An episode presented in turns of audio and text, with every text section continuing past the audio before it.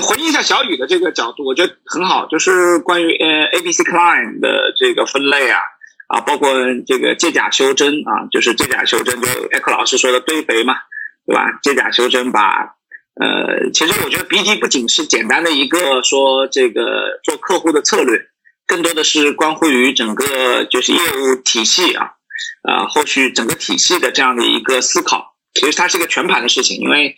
因为我们有什么样的客户，就会有什么样的团队，有什么样的业绩嘛，啊，这个是肯定是联动的啊，所以我听这个小雨娓娓道来，我觉得也是啊，蛮蛮蛮喜欢的。我听这个，就是就是小小雨让我感受到一个事情，包括 Jacky 前面的分享，就是呃，我我我猜他们之所以两位之所以这个 BD 的好，是因为他们对自己都有极大的信心，就在说这件事情的时候，洋溢着快乐和信心。啊，这个我这个觉得蛮重要的，因为因为猎头准备好了，客户就准备好了，就是就是当猎头自己把自己给给想清楚的时候，我相信啊，客户就会源源不断啊啊，所以你们之前也提到一个问题，就是说呃说我们客户太多了，其实我们不比比，我们来这期节目其实是很无聊的，无聊的原因是因为我们不比比啊，因为我们的客户太多了，客户的我们的客户生意很多。对啊，我我猜想，可能收音机前小伙伴们其实很多也有这样的情况，说我们客户多到做不了。对啊，我们现在是经常听到说我时间都不够用了，我单子一大堆，还谈什么客户啊？天哪！根本不是交不根本不是 BD 的问题，但我好奇的就是几位，就是说。呃，因为因为我们 BD 不是一个狭义的新客户嘛，嗯，啊，我们是有这个新老客户，包括二次开发的 BD，对，啊，所以我好奇的是，在你们怎么看，就是大客户的呃，就是高端职位，啊，或者是一些我们所谓的一些非常顶尖的职位，啊，在这个事情上，大家是是你们现在是什么样一个策略？啊，在职位够的情况下，你们还保持 keep an eye，就是这个这个。放一只眼睛在上面，保持这个鼻涕的动力跟饥渴吗？嗯，还或者说对于这个客户的大的职位或者是紧俏的职位，你们有第一手的资料或者是独家的一些这个做法吗？所以这方面我想听一下大家的观点，说你们认为是这个鼻涕我们应该放多少比例啊？这个二次开发要不要做，或者新客户要不要做？哪怕在职位够的情况下啊，这个可能是可能小伙伴很感兴趣的问题。呃，我是 Jacky，我先来分享一下吧。那么关于 BD 这回事哈，我其实我不是说我们不需要 BD，呃，我举个例子，因为我们公司呢，呃，因为我们公司有很多行不不同行业组嘛，那我们公司其实定期都会搞一些 BD 的竞赛，呃，全员参加，就是所有的人用固定的时间段，呃，用比赛这样比较好玩的方式，集中时间段，嗯，对 BD 这样的方式，嗯，但是很坦白的讲，我们地产组从来都不参加。啊，不参加的原因，其实我我是很反对，就是这种，呃，就是很机械化的 BD 啊。我们每周要花多少时间，固定时间段就按照名单去扫啊。这个五十强、一百强房企挨打，你们有没有新需求啊？嗯，我很反对这样的 BD。我反正是这种这种机械化、形式化的 BD。嗯嗯。那我所倡导的 BD 呢，其实和这个刚才之前小雨说的一样的。那我们这个中间，我们有个工具，我们是呃，我们有一张表叫做顾问面试评估表。嗯。就是我们的顾问面试候选人的时候做记录用的。其中有一栏的要求就是，你要从候选人身上去获取市场信息。你现在还在面什么公司？就是所谓的之前讲的什么预期值之类的嘛。对啊，所以我希望大家在做的事情是什么呢？这个 BD 就是一个目的，把你手上的候选人卖出去。对。OK，也就是说，把呃，我我给顾问传递的这个这个生意的观点是说，不要老是把猎头作为一盘交付的生意。你不是在给你的客户提供服务的，他一分钱都不给你，你给他提供个毛线服务，你是在当雷锋吗？对吗？你这么每一分钱都是你的人进去之后他才给你的好吗？你前面是在做风险投资耶，对不对？所以呢，也就是说，你这个时候，那既然人找来了，你如果说只是交付一个公司，那它就是一次性商品，你也不可能有粘性，你也收不了钱。你成天都在义务打工，你还乐呵乐呵的，你看你乐呵个啥呢？对吗？所以呢，OK，我觉得说是从这个角度上。一方面给公司找人，找来的人，你再给你的人找新的出路，这才是一个良性的猎头循环。所以这是我们倡导的 BD 的方式，就是把人卖出去。嗯，OK，啊，我们之前上海有位同事，呃，业绩非常好，他一年大概能做两百多万。嗯那他在做每年自己的数据分析的时候，他有超过百分之三十的业绩是来自于把人卖出去，嗯，那不是职位的固定需求。对，就是我找到一个好的人，他有意愿，我就想尽办法，公司内部问啊，我有个这样的人，谁有这个职位可 NPC 能盘是他的活了，嗯啊？对的，就是把你好的人想办法卖出去，这个是我倡导的 BD 的途径，嗯，这是第一点。第二点，我鼓励的 BD 方式是什么？去搞你想要 BD 的公司，嗯就是这就是我之前要讲的那种，可能它是有门槛的，你现在进不去，你打过 BD 电话，他不要你，对吗？但是你基于对你自己的情况的分析，基于对生意的分析，你觉得这个公司有搞头，那我就鼓励你持续的去搞，因为有时候有一个时间点的问题，对吗？嗯就不是你想 BD 的时候，它就有一个新供应商的需求的。但是你怎么保证你踩对的这个点呢？那你只有只有去持续关注它，你才会知道什么时候窗口出现了，对吧？说到这个窗口的问题啊，我分享一个这个很很悲催的故事啊，呃，把别人的悲催分享给大家，让大家乐呵乐呵。啊，这个是一个 HR 分享给我的，这不是我。啊，我还以为是你你很惨的事儿，我正正准备提前笑起来。啊，我讲别人，我讲别人不信，我特别开心。嗯好的我们一起听一听从来不讲。OK 哈，这客户我们去拜访的时候，他说啊，我我我印象是印象非常深刻。他说我有我有接到一个这个很陌生的猎头的 BT 电话，然后我通常这种电话呢，直接就是一句话，我不考虑啊，我们现在不需要，就挂了。他说，但是呢，这个妹子非常执着，然后我最少接到了四次她的电话，我都拒绝了他。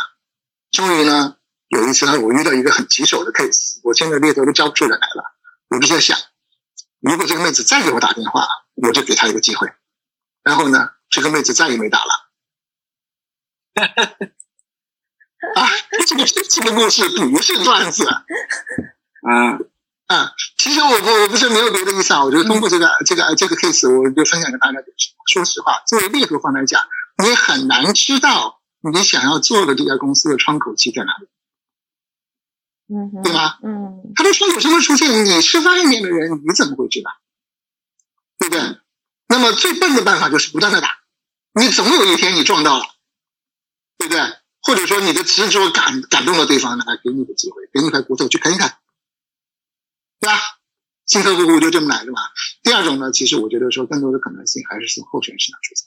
是，当然，如果说你持续关注这个公司，你有一定的敏感性，你就知道，比如说某某某要走了，对不对？那他要走了，那也有可能就说公司内部这个坑是不可能流出来，嗯哼，你就可以试探性的去关注哎，变化我听说某某嗯某要走了，对。那这个他这个职位你需要在外面看人的期待吗？对吧？所以我反对的是那种很机械化的 BD，就是来不来就是一个陌生电话，我我也知道。嗯，对，我甚至有很多公司用那个没有一点行业经验的新人就开始做 BD 了，就是挨着扫，就像我们当年扫黄页一样，挨着打。哎呦，我是某某公司的，你用猎头嘛，嗯啊，不用下一个。对，咣咣咣挨着。我觉得这是一件呃没有效率的事情。OK 啊，这是我的观点。嗯，我其实前面会听下来的话，呃，虽然说是反对这种机械式的这种靠靠靠靠靠，对吧？碰运气，但是还是核心是在于要关注变化，公司内部正在出现什么样的一些动态，尤其是高层架构上的调整，对吧？哎，包括到还有就是，其实像现在我们很多行业伙伴都很敏锐的，就是要在这个 MPC 核心的这些最出色、最受欢迎的候选人，他出现他的求职窗口期的时候，这可真的是几年一遇的，就要抓住这个窗口期，对吧？不管怎么样，这人手上如果说一共捏着三个 offer，那三个 offer 都需要是我来给他提供的，其实这也是在 BD。嗯，这个 Jackie 的分享很，我觉得还是蛮有触动的。就是呃，我我自己感受到这些年啊，就是尤其这些年，就是盲目打电话，就是说只是单纯的一味的去问，就是一个 sales call，其实效率是很低很低的。嗯就是你你只问别人说你好，我是猎头，对你们有没有需要？对呃，这种概率，嗯，我觉得是越来越低。我不知道大家小伙伴们有没有这种感受啊？我反正我的感受是很低。那那呃 j a c k i e 前面也提到这个 BD Day 啊等等，当然当然 BD Day 在每家公司定义不太一样，嗯，但呃，我分享一个我的理解啊，因为可能有些公司也在做这种活动啊，我想这个这个可能有一这个蛮有意思，因为你提到这个，就是呃 BD Day 的一个最最核心的角度是只打给熟悉的人。如如果这个 BD Day 是一个很精心准备的 BD Day，理论上来说只能打给九类人，就只能打给我认识的人，比如说我推荐过的人。嗯啊，我曾经 call 过的人，我拜访过的 HR，我呃这个 offer 过的候选人，我这个做过给我做过转推荐的候选人，入职的候选人等等，打给九类熟人。从某种意义上，我们只能打给这九类熟人。嗯，所以呃，有的时候可能一个月做一次，或者是因为我经常教 BD Day，也经常带领公司做 BD Day，所以那个准备的工作其实是很重要的。对，就像 Jacky 前面提到，就是说，你说你们有一个候选人的所谓的这个调研表，嗯，就是每个候选人要要分享一下啊，他市场上的一些情况，嗯，包括一些转介绍等等。那么其实这个动作其实也类似的，就是说我们会收集这些信息，比如说他的熟人，或者是这个呃，我们之前比如说我做了三年猎头，我在过往的时间当中去去这个沟通的沟通通过的人，推荐过的人。所以本质上，呃，在我的理解，用 BD Day 的大家在各地的版本不一样，嗯，所以我的理解的版本是只打给那些熟悉的人。那么它的作用是一个唤醒，比如说这个人是我去年 place 的啊，或者我去年拜访过的，但没有成功。那我打给他的目的就是说啊，你好，这个 Linda 啊，这个哎，这个好久没联系了啊，我是成功啊，这个哎，去年这个我们聊过啊，这个当当然不合适，对吧？那那啊，你最近好吗？你们最近情况怎么样？有可能通过这种比较 soft 的，我们说比较软的沟通，对方说，哎，我我最近刚换了个公司，哎，上家公司条款没办法沟通，哎，但我们现在公司蛮缺人的，哎，你有兴趣再聊聊嘛？就类似这样比较软的，而不是这个直接上来就说，你好，我是猎头，请问你你你你你你你你你们需要猎需要这个吧？啊，所以这个我正好也杰迪说到这个，也唤起了我很多的回忆，所以我正好也说一下。反正在这个版本当中，我们是只允许打给陌生人啊，所以呃，对对对，这个就比较挑战，对新人比较挑战，因为新人要打的话，他都啊，sorry，只打给熟悉的人，所以那个对新人比较挑战，他没有太多熟悉的人，嗯，所以那个时候是很考验呃我们叫什么公司的数据库，因为他如果数据库里面标注标的很清楚。比如这个人是三个月之前我的一个顾问 Mary 打的，那这个新人就是有个抓手，说，哎，你好，这个我们我我之前同事三个月之前 Mary 有打给过你，我是他同组的同事，我叫成功，哎，我们是做一个 function，那么他至少还是有个抓手，那个熟人不是他的熟人，对，那这个熟人是公司的熟人或团队的熟人，但是呃，现在很多公司是做不到的。就很多企业是没办法做到这一点，因为它既没有记录，也没有很好的 record 啊，也没有很好的共享，所以可能会导致大家就是只是拿一个 list 来打，嗯，呃，但一旦拿 list 来打，这个 B 列的作用就就就就就就大家所诉求的那样了，对，嗯，至少在我的版本里面，是的，这个 B D Day 不是这样的。对，V C 老师这一段补充特别重要，就是大家有没有拿小本子记下来？就其实核心真的是不能把 B D Day 和 B D Call 做成了这种就是繁荣数据的一种形式，对吧？否则的话也就失去了它原有的诉求，就本来都是一些好的方式和大家在践行的这样的一些场景，哎，但千万不能把它变成 繁荣数据的一些形式。各地的版本不一样，对对，大家玩法也不一样。这个不强求，就是这是不同角度。对，还有一个跟正好跟大家分享，就是 D 里面有个很重要的角度，是我们要求每一个人都买一个帽子，就它可以是全身都换装，比如米老鼠啊、唐老鸭啊、孙悟空啊啊，比如说这个奥特曼啊都可以啊。我们有玩过很多超人啊，都可以。但至少呢，你要买一顶帽子，就这个帽子呢，就是呃，比如说呃，米老鼠的帽子、皮卡丘的帽子。为什么戴帽子呢？因为帽子是一个暗示。就是今天不是你在打电话，今天是米老鼠在打电话。你内心说今天是米老鼠，今天是孙悟空在打电话，所以你打电话给别人的时候说：“哎，琳达你好，哎，我是 B C。”但心里面你想到，你其实是个米老鼠，今天是个孙悟空。所以今天被拒绝了，所有都是别人拒绝孙悟空的，没有拒绝你。所以很多人你知道，就是说他虽然有很多候选人，但他从来没有做过 B D，因为他一直在做交付，他可能有五百个候选人，嗯但他一次也没做过 BD，因为他从来不问这些人要不要做职位，所以呢，他们要换一个角色，是说我要重新打给这些人，所以呢，我们就就就鼓励他们戴顶帽子，你们可以选自己喜欢的帽子。然后有的人戴了马里奥的帽子，然后说今天我是马里奥，好，我先打给候选人问他说你好吗？啊，那你们公司最近怎么样？你们有有职位做吗？啊，我今天不是来来帮你找职位的，找工作的，我是来问你你们要不要招职位呢？好，然后客户说你神经病，我不需要啊，挂了。他说啊，挂了就挂了，今天是你拒绝了马里奥啊，没有拒绝我成功啊，下一个，就是那个心态的转换很有意思。所以呃，如果要设计一个很好玩的 BD Day，其实是呃嗯挺不容易的，因为它里面有很多细节。很举个例子，就是这里面有很多细节，对对对，是的，是的，对对对，对。从心态、从技能、从准备啊，从方法论，其实它都是有一套的。对。当然，我们其实在说 BD 也是在说 BD 的一些理念跟思路了。其实那个东西是一个形，对的，千万不能只是去学了一个形，但是失掉了这里面最核心的一些本质的诉求。嗯，哎，我觉得其实真的是，就大家的那个理念还是会蛮高度一致的地方，就都还是千万不能把这个 BD 只是作为一种形式，或者只是狭义的 去冲这个数字啊，冲那个例子的销量而已。对，能能做起来是不错的，这个当中都是有些过程的，因为因为因为每家对这个东西理解不一样，诉求也不一样。我觉得做总比不做好，嗯，就是能做一做，反正也好。但就是如果要做的更好玩，所有人。像 JT 这样的团队，如果以后也愿意参与的话，就我的理解就是说，可能这个可能更要升级啊，变成二点零、三点零的版本。嗯、那这样的话就更好玩一点啊，也更符合我们现在的理念，就是不要盲目的打，对吧？要有准备的打啊，打给那些高概率的人，对，然后更好玩一点，对对。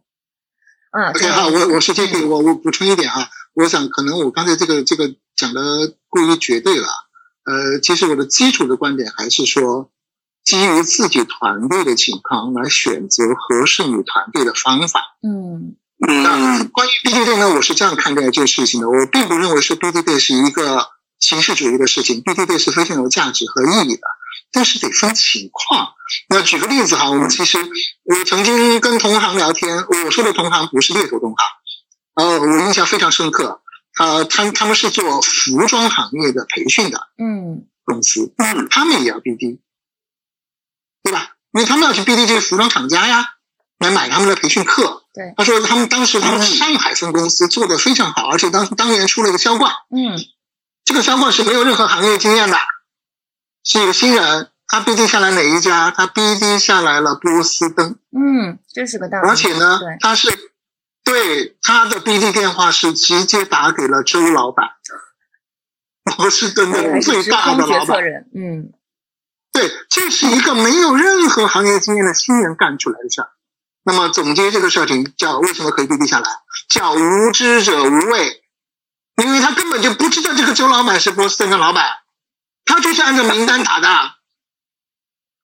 他挨着打的，他正好就打到了周老板，正好这个周周老板也有想法跟他聊，就把单签上来了。所以我说我的意思是表达什么？我这个不是抽自己耳光哈，你刚刚说了不行，你现在又来了。那分情况，B B Day 的第一个，我觉得说意义是在于说，让新人鼓起勇气去克服自己心中的障碍，对对吗？就是 B D，你先不管方法后面是什么，你先要有勇气敢去做，然后才是怎么做好。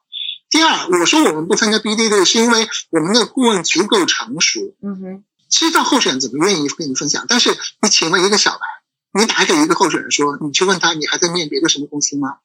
我才会告诉你，对吗？面儿都没有见着，你是张三李四王二麻子，我都不知道。我会老老实实告诉你，我还在面别的哪家吗？怎么可能？你怎么可能要求一个新人去做到这种事情？他搞不来这个信息。也就是，如果说你是一个新人团队，你发现他们有心理障碍，不敢突破自己的角色，我觉得说，哪怕你做机械一点的 BD 队，哪怕你让他去扫清单，都是可以的。啊，这是基于具体情况分析来的。你至于说，你觉得你的团队缺什么，你需要怎么去做，去激励他们，那你就做，哪怕这个机械一点没什么效果，我觉得都是 OK 的呀。嗯啊，所以这是我的观点哈，呃，补充一下。好，谢谢，没没挺好的，这也是给大家有一个概念，有可能很多人从来没听过这个 BD Day 的概念啊，正好借着 Jacky 的这个分享，我们把这个概念这个。呃分享给更多猎头的团队和各这个小伙伴。那个其实我觉得 BD Day 只是一个目标啦，就是只是一个 action，只是一个动作而已。就是说它是一种最终就是方式手段，对，但并不是说把它作为一种但是我们的目标是搞定更多的高品质、高质量的客户跟职位，同时拿下更多的交付的这个单子，对吧？我我觉得这个是目标是这个啊，这个 BD 这样。所以各位，你们还有什么 BD 的方式？你们觉得是，哎，或者是哪怕小的、大的，就是比较 workable 的啊，比较管用的啊？这个你们觉得这个在呃，小雨提到过，就是从候选人入手啊，Jacky 提到了，比如说 BD Day 啊，或者是这个呃其他的这个方式。那大家还有什么样一些方式？你觉得说是可以帮助我们啊做更多的客户的这个开拓和维系的？嗯，OK，我是小雨。然后，呃，前面其实开场的时候有听到有提到说，我有个 BD 的方法论。嗯其实刚刚啊、j a c k 已经是的，是的，有非常精华的说出了里边几个。那我可能提，我可能系统化的来说一下这个事儿好。的，好的，呃，首先在我我们其实也不是那么追客户，但是我们始终会要去呃 BD，因为我们要去更新我们的客户。嗯呃，因为每个客户他会在不同的时间阶段，就比如有些客户他其实刚刚上市，他就没有那么必要去招很多新的人。啊、有些客户他可能短上市，他需要去大量的扩充他的那个人员的规模，所以我们一定就是做猎头，可能永远都要去看准整个市场的风向，然后知道可能热点的客户在哪里，嗯，然后哪些客户在呈上升趋势，哪些客户处在平稳趋势，哪些客户他处在可能下滑趋势。那我觉得作为 leader，他永远都要帮团队的小伙伴去认清楚这个风向，可以让他们有更好的收益。嗯所以这也是为什么我们始终都要去 BD 的原因。那呃，我前面说到就是说，呃，可能是个 researcher 都能做的 BD，不是说他一个人把 BD 这件事情全做完了，嗯而是 BD 这个。那我们这儿其实可以融汇到我们的日常的工作当中的分分秒秒。我嗯们如果我们会知道一个人选，他大概率处在各个这几个阶段。然后第一个阶段是他呃在职不看机会，对。当然我们可能日常会联系的都还是偏一些 leader 级以上级别的是。啊、那他暂时不看机会，对。呃，你打给他，他说啊不好，嗯啊很很正常挂掉了，或者他对跟你聊两句。但是他不看机会的过程，我们至少可以去跟他聊聊，哎，你为什么现阶段不看机会？嗯？是因为你现在的这个工资对你来讲还文化很好，或者说你可能股票还没兑现，或者说是呃，我觉得在内部还有很多的事情可以去做，嗯。呃，或者说我的业务本来就在上升趋势，我可我我觉得我的内部还有很多的发展，嗯对，那呃，在这个阶段，其实我们就里边可以去提取到 BD 信息了。嗯，如果说他们公司文化很好，对，他们可能这业务呈上升趋势，他可能就会有招人的需求。是的，甚至呃，我们既然联系的是 leaders 上，他的团队就有可能要招人。嗯哼，其实业务部门的招人的这种渴求程度，永远都比 HR 要更高，是的，因为没错，业业务是他自己的，他是永远都真正在娶媳妇儿的人，别人只是红娘。对对对，他永远因为 HR 一个人可能要 for 很多的团队，但是业务部门永远都希望自己团队先进人。没错，所以这时候，而且因为本来我们就是联系的就是他，就拿的其实是一个职位在找到他，所以你基本上是可以确认你想聊的这些，他要招的这些人，基本是你手上已经现有的人脉，就是现有的人才是同质化的岗位。嗯那你可以问问他，哎，如果你的团队要招人，或者你们隔壁团队要招人，或者你们就是在业务的高速增长期，我们是不是可以合作？嗯因为这个人他不想跳，至少这个公司一定有留下他的原因，不管是文化还是业务还是薪资，对，所以这个就是一个 BD 信息的收集，嗯我们可以去反推。那 OK，这是一个阶段。第二个阶段是我们联系的这个人选，他可能正在看机会。那我们其实就可以跟他聊了，因为如果他正在看机会，他相对来讲会 open 一些嘛。对，那呃，可以问问，哎，那你想看哪些东西？是，你为什么想看这些公司？是这些公司口碑特别好，还是你们公司很多人都去啦？对，还是你觉得这个公司未来的发展潜力很好？因为人选和猎头他们看待行业的那个观点是不一样的。嗯我们可能是从上面来看，但他们其实更多的是行业里边同行的很多信息，大家的信息速度都非常快。对，所以我们就可以互相之间去做一个信息的补充。那呃，如果他可能特别想看哪些公司，呃，或者他正在看哪些公司，呃，那前面那个 Jackie 有说，哎，你跟他都不熟，那为什么他要告诉你他正在看哪些公司？这个事情其实我常会用一句话术啊带过去，我说，呃，我也想了解一下你可能正在聊哪些，因为可能很多客户我们是相我们是相通的，相通的。呃，如果有些有些公司你已经在聊了，啊，我就不推荐了，那也可以节省你我的时间。那人选一般也比较愿意分享。那包括其实往下再深一点聊，可以去跟问问他，哎，那哪些公司可能是你面过还不错的？哪些公司可能是你面过觉得不太靠谱，你就压根儿不想去的？嗯，对吧？然后那这里边其实也提取到了很多的 BD 的信息，他想去的公司，他面过觉得还不错的公司，这都都是我们可以值得去关注的一些公司。是，那他面过觉得不管是面试过程不靠谱，还是薪资很低，或者是面试感受很差。呃，这种公司其实我们都可以把它放进我的待定区域，就可能这种公司我们可以后置位去看。对，尤其是我们不停的每天其实都在聊很多的人选，一天十几个、二十个人选，其实它的这个整个的信息是完全滚动而且重合的。其实就可以说，你可以侧面的帮你去验证你要目呃 BD 的目标的公司是不是值得，它是在第一梯队还是第二梯队。那这是第二个，他正在看机会的人选。而且你别看为什么我说 BD 反推就很容易，因为但凡你跟他可以聊上半小时以上，我相信你们其实会建立一个比较不错的联系。尤其是如果你还能跟他去可能说，哎，我帮你分析一下市场行情，哪些公司你不要去，你不要去踩雷。其实这个都是我们之前从人选端获取到的信息嘛。其实人选会对你的感受非常好。这个时候，如果哪家公司是你想 BD 的，只要但凡他进入了面试流程。我相信一定会留下一个对方对接他的 HR 的电话或者微信，因为要安排面试嘛。嗯，其实那个人就是直接负责这个职位招聘的 HR 的对接人。嗯哼，拿到电话，拿到面试，直接反 BD call，他就可以省去你当中很多探索的路径。OK，那这是正你聊到的人，他如果正在看机会。那第三，你可能聊到的这个人选。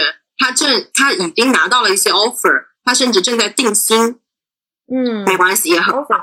你也可以跟他聊一聊嘛。对，哎，你觉得你聊下来哪些公司给的薪资还不错的，哪些公司给的不 OK 的？我们可以也了解到市场上哪些公司是愿意出钱的，哪些公司可能没有那么愿意出钱。而且尤其是呃，虽然我想说我专注在互联网，但是其实我们有很多新零售，因为互联网它是一个家的一个一个一个感一个感觉，就是金融的人也需要互联网的人。然后，呃，新零售也需要互联网的人，现在连大健康也都需要互联网的运营啊、产品的人才。所以，其实我们跟人选聊，往往可以收集到很多我们信息外，就是我们认知外的这种机会线索。对，嗯，就一定要真的开拓思路去抓取它。嗯。对，他会帮我补充我们的认知。那所以在定薪阶段，其实我们也可以去了解到这些 BD 的信息。嗯，那这是定薪。那拿到 offer 了，其实也可以。他说：“哦，我已经拿到 offer 了，我不要入职了。”OK，没关系。那他如果去到一个新的团队，要么可能就是他是一个新业务，我相信他肯定要组团队。对，他一定是要进去之后尽快要做出成绩的。那 OK，我们能不能合作？嗯，我相信如果你聊的这个人选是背景很好的。他会去选择一个 offer，一定是看他有一些比较有亮点的 point，他才会去选择这个 offer。那不管他其实是新业务要去组团队，还是说他可能是替换，就是原来那个人走了，他替换，也会涉及到可能有些人有些领导去了之后，想要把重团队重新更新的。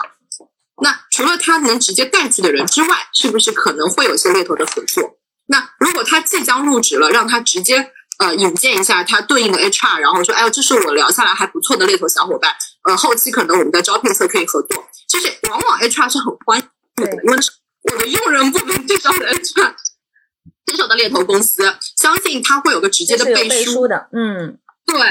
所以，就你切进去，包括后期谈条款，其实都会比较容易。是，那呃，这是人选在定薪阶段。那 OK，这是人选，我刚刚说了，刚入职啊，我已经入职公司了，没问题。那我们刚刚说到说他是不是，他是为什么会入职？是有新业务，还是要替换团队？那这里边一定就是这里边，其实每一天每一通电话，但凡你聊的比较不错的人选，都可以去收集这个。而且，呃，只要你有，只要他其实，在任何一个环节，他一定都会有对接的 HR。嗯哼，只要他愿意把 HR 的电话或者微信号给你，你去加一下，去聊一聊，直接就是一个 BD call。是的，嗯。如果他能够愿意帮你背书，那就更好。对，如果他不方便，他至少可以给你个电话，给你个名字，那我们通过前台也好，通过任何一个方式也好，有名字了，我知道那个就是我要找的 HR 的人，甚至可能你们的 HRD 叫什么，你们的 HR 呃招聘的负责人叫什么，拿到名字从前台直接打过去，我告诉他说，哎，我知道可能你们这边有这样一块业务，甚至这个业务我们打到过，它是保密业务，然后他说，哎，你怎么会知道？我说，哎，我们其实专注在这个圈子里边，我们的信息很灵通。所以他会哇，OK，这个猎头很不错哦，然后直接就会去对接进去。那这个其实不是说一个 researcher 他就可以去把 BD 整个流程完成掉，但是他可以在前端 search 的过程和每天和人选聊的过程，从任何一个阶段性的选去获得这些信息，然后同步给团队的 leader 或者是资深的顾问，然后资深的顾问再把下面几步做掉。嗯，他至少可以拿到说，哎，哪些公司在招人，这个人选。他会是个突破口，然后他对市场的信息有哪些？然后他给了我他对接的 HR 的名字或者微信或者电话。OK，你下一个你的 leader 和顾问就直接可以上了。那如果是资深的人，他其实就可以直接自己把全流程走完。那呃，像我们团队，其实像我们公司每周三都会要去获取当周的呃整个 BD 的拿到的本周的信息，因为这样的话，上半周获得的信息，下半周就能及时处理。呃，不会选择周五，是因为可能过了一个周末，大家就会很松散，然后周一又是会，这个事情就被给累了。嗯，所以我们一般选择周中的时候，及时去处理上一周一周内获得的 BD 信息，其实就就就你你指的处你指的处理是什么？是是电话核对，还是追追例子，还是说做一个汇总总结？就比如说，可能上一次就是我会收集的是，首先我每周三获取的是新的拿到的 BD 信息，就你拿到的市场动态。对，然后如果说可能排出来里边哪一些公司是，哎，我们两次、三次都听到有人选跟我们提到这个，而且是在第一梯队的不错的公司，那可能周四的时候我立马就要去跟进了，我要去我要去反推这件 BD 的事情去谈了，因为从你第一次沟通，可能到你最后能够拿下这个合同，它会有周期。嗯，对对，那 OK，所以就是每周三我们要去收获得本周新呃上一周到本周新的 BD 的信息。嗯，然后。至于说可能要去具体落地的细节，那就是每个团队的阶段不一样。嗯，对。但是我认为至少这个方式是每一个人都能去做的，而且是团队每个阶段的人都能为 BD 助力的。嗯，对。而且它没有时间和呃年龄段的限制，而且我相信它会是一个很有效的 BD 信息的获取。因为 BD 无非分成说，第一靠谱信息的市场收集，第二拿到线索和线索人。第三，如何攻坚？当然，攻坚的过程当中还会有很多的困难。我待会儿也可以分享一些我的辛酸史。对，但是我们确实，我是用这个 BD 的方法论，在不断的去健康的滚动我的 BD。大概就是我的方法论。